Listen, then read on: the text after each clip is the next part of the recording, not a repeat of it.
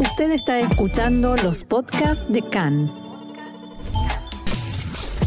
CAN, Radio Nacional de Israel.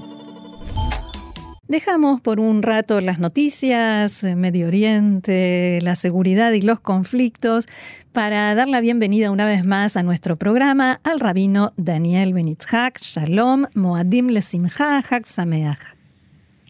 Shalom, Roxana. ¿Cómo están? Sameach. ¿Qué tal, eh, Daniel? Nos volvemos a encontrar. Muy bien, Marcelo. Hola, ¿qué tal? Mucho gusto. ¿Qué tal? Bien, eh, el primer tema por el cual queremos preguntarte es sobre Birkat Akuanim, que hemos visto en la mañana de hoy, una multitud de gente participando. ¿Cuál es el significado y cuál es la actualidad? ¿Por qué todavía hoy en día seguimos presenciando y mucha gente participando en la bendición de los sacerdotes? Bueno, la actualidad es que no tampoco empezó hace tantos años la, la costumbre de llegar al cótel, al muro para la bendición sacerdotal. Empezó hace alrededor de 40 años, o exactamente 40 años. Eh, ahora la fuente, la base, la raíz de la bendición sacerdotal, la bendición de los Kohanim, eh, el, el Cohen en la Torah ocupa un eh, lugar jerárquico espiritual que lo que, mm, tal como está en el libro de Números, eh, capítulo 26, eh, que se explica que tiene la mm, posibilidad de bendecir al pueblo. Eh, bendecir significa ser un canal a través del cual bendiciones eh, de los desde lo alto, desde los cielos, eh, son transmitidas a través de ese canal hacia el pueblo.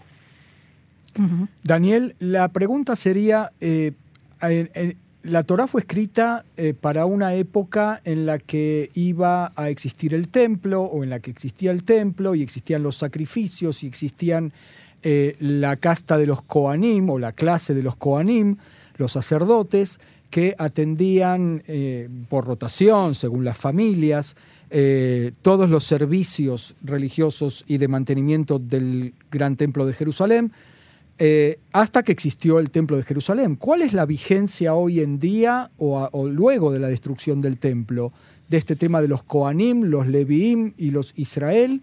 en una época que ya dura dos mil años, donde ya no hay templo y en el que y donde ya, por lo tanto, no se efectúan sacrificios, por ejemplo. Eh, la pregunta es una pregunta más general que con respecto a los a la bendición de los sí. Em, la, la, pregunta es cuán, cuán relevante es para nosotros eh, el texto bíblico, la Torah. Eh, la mayoría de los preceptos, hay, hay una, una, idea que está en el Talmud también, hay 613 preceptos.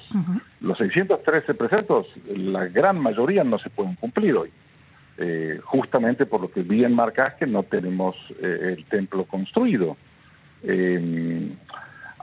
Eh, la pregunta es cómo se aproxima al texto, de qué manera. la Torah no es un libro por lo menos como yo lo estudio y como lo recibí, la enseñanza de mis maestros, es un texto que va mucho más allá de la historia. O sea, es un texto donde tiene una eh, espiritualidad que trasciende eh, lo que mm, eh, la, actualidad. ¿sí? El, templo, es cierto que el templo físico no está, pero hay una, un anhelo en el pueblo de que volvamos a tener, como ya marcaste también en las fuentes clásicas, hay una, un concepto de tercer templo. O sea, ¿qué, qué, cuál es la idea de que, de que esperemos a la reconstrucción del templo? Y no solamente eso, sino que no lo esperamos a nivel físico ahora, porque evidentemente que Israel puede en este momento eh, contratar una cantidad de ingenieros y construir un templo.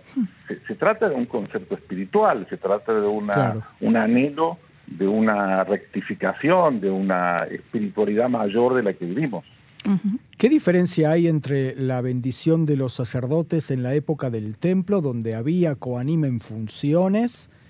Eh, ¿A quién bendecían y de qué manera? Podemos incluso recordar cómo es la bendición eh, de los sacerdotes. Eh, y, cómo es hoy en día? ¿Es de padres a hijos que son Koanim? ¿Cómo es? No, em, hoy la bendición em, se pronuncia, o sea, aquellos que, tienen en su tradición clara de dónde provienen, que saben por familia que son Koanim, em, en, el, en la tefilá de Shaharit, en el rezo de Shaharit a la mañana, eh, suben eh, y suben al, al, altar, digamos, como digamos, al, junto A, donde está la Torah, eh, y bendicen al pueblo con una bendición que está en la Torah y que mm, es la misma, el texto el texto más antiguo que se ha encontrado hace aproximadamente hace 1600 años eh, en Jerusalén es una bendición sacerdotal. O sea que eh, esa bendición, eh, fundamentalmente, insisto, nosotros estamos, no entendemos muy bien no, no, no somos grandes expertos en, qué significa la bendición. La bendición es como ir a pedirle la bendición también, salvando la distancia o, no, digamos, a un gran sabio. el sabio no te bendice, lo que el sabio hace es que eh, está a una altura, es lo que nosotros consideramos, está a una altura espiritual mayor que permite eh, que em, ser, como dije anteriormente, un canal de bendición, un canal de bendición. Pero no es que la bendición es, eh, no son buenos deseos, ¿sí? como, o sea, te, deseo que el año que viene te vaya bien en tu vida.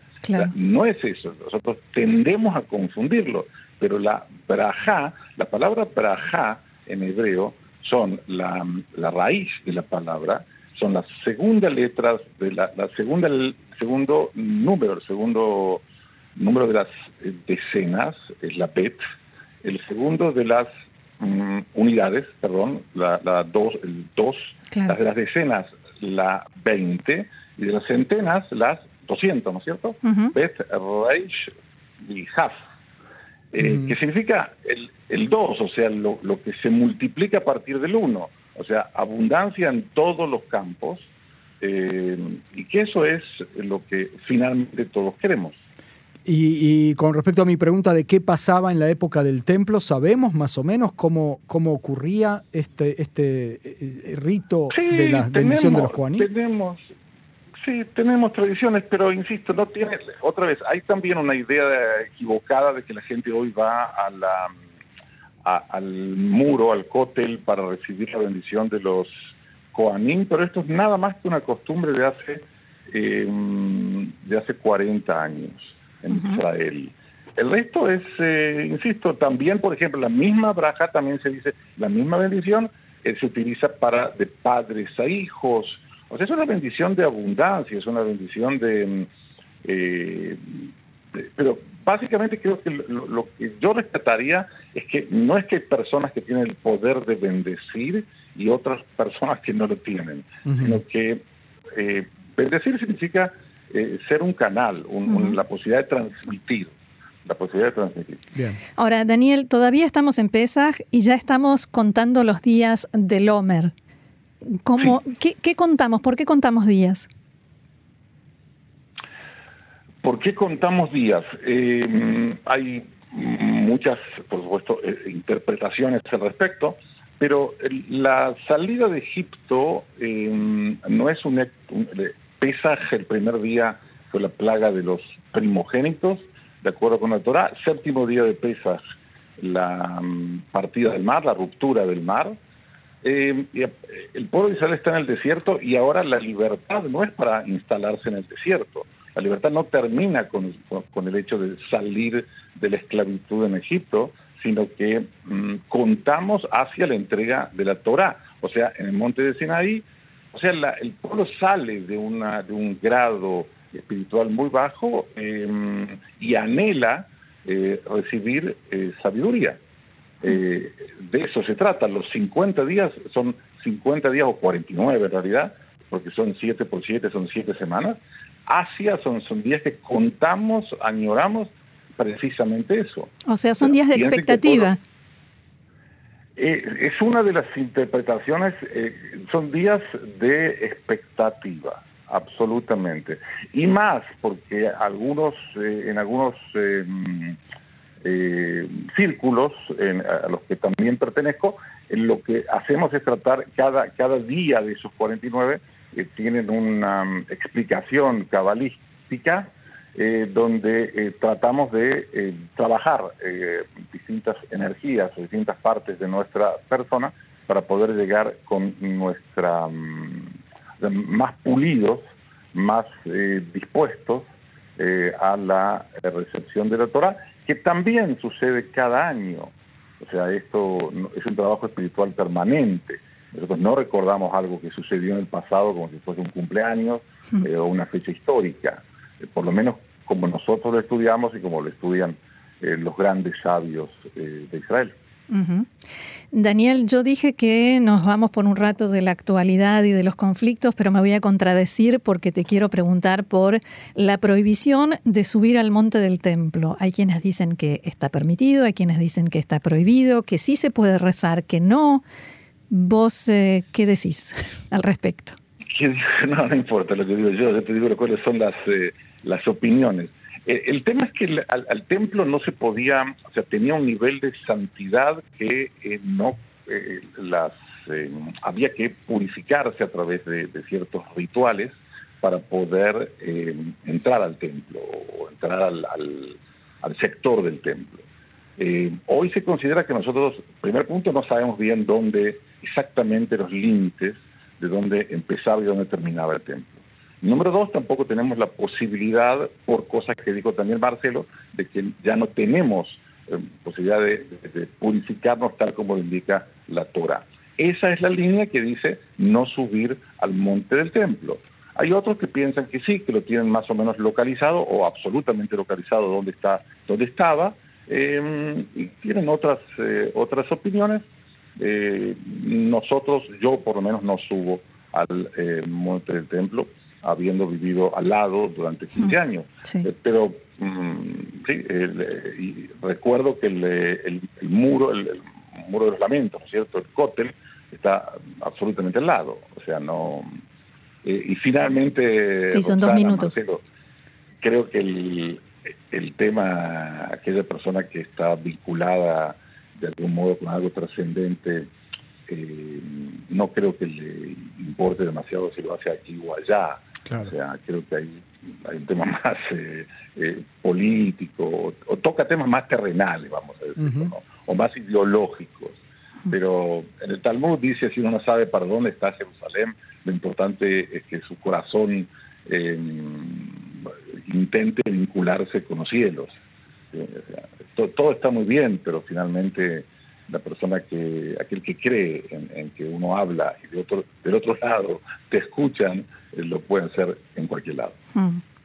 Muy, bien. Rabino Daniel Benitzhak, dije, muchísimas gracias por haber compartido esto con nosotros y nuevamente, Hak Sameach Moadim Lesimcha. Hak Sameach, un abrazo para ustedes. Hak Sameach. Gracias, Shalom.